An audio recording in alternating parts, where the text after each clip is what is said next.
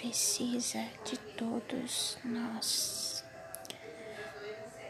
Carinho, amor, solidariedade. Não quer dizer, carinho tem tudo a ver com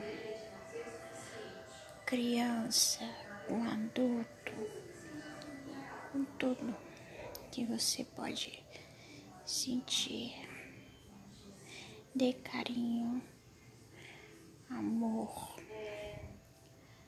amor e não deixe esse carinho ir embora. É isso que eu tenho a dizer nesse podcast de hoje.